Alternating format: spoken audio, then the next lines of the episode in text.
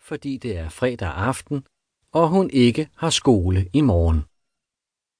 Normalt tjener hun 4 pund i timen, men denne gang betaler Oliver og Maxes forældre hende mere, fordi hun skal overnatte i deres hus.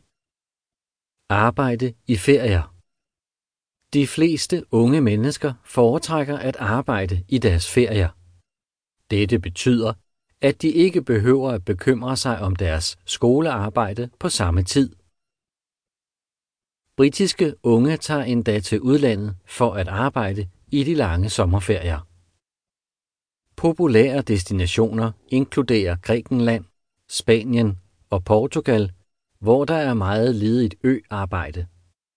Unge udfører mange slags arbejde om sommeren, såsom at arbejde i barer, på restauranter og underholdningsklubber for små børn. James søger arbejde i Spanien i sin kommende ferie. Han lærer spansk i skolen i øjeblikket. Han tror, det vil være en udmærket mulighed for at øve sig i sproget og tjene nogle penge på samme tid. Han foretrækker at finde et arbejde, der indebærer meget kontakt med mennesker, så han søger efter en stilling i en strandbar. Caféarbejde Er du god til at lave kaffe? Er du venlig og høflig? Hvis ja, vil du være perfekt til caféarbejde. Mange mennesker elsker stadig at drikke te, men der er flere mennesker, der drikker kaffe. Nye kaffebarer dukker jævnligt op, hvilket betyder, at der er en masse ledigt arbejde for unge mennesker, som taler godt engelsk. Michael arbejder i en travl café i det centrale Manchester. Han har dette arbejde for at tjene lidt ekstra penge. Han begynder på universitetet næste år og har brug for nogle penge, der skal hjælpe med at betale for de høje undervisningsafgifter.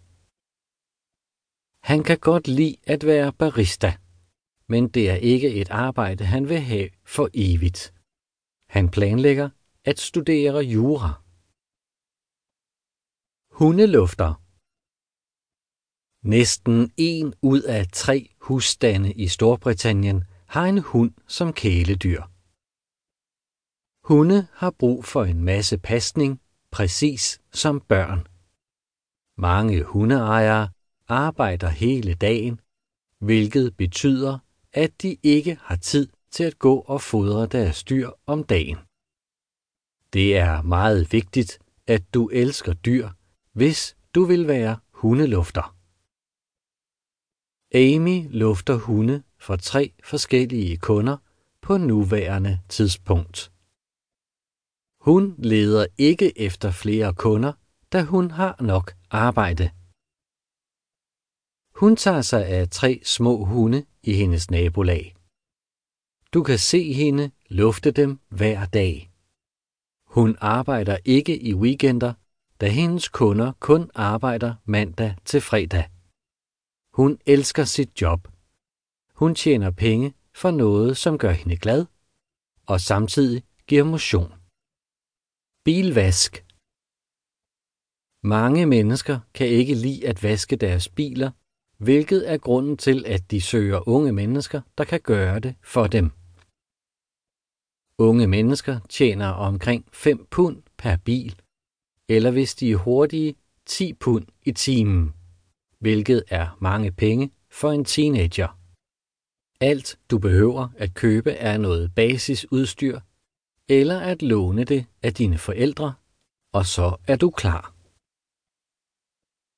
Jordan og hans bror Tony reklamerer for deres bilvaskservice.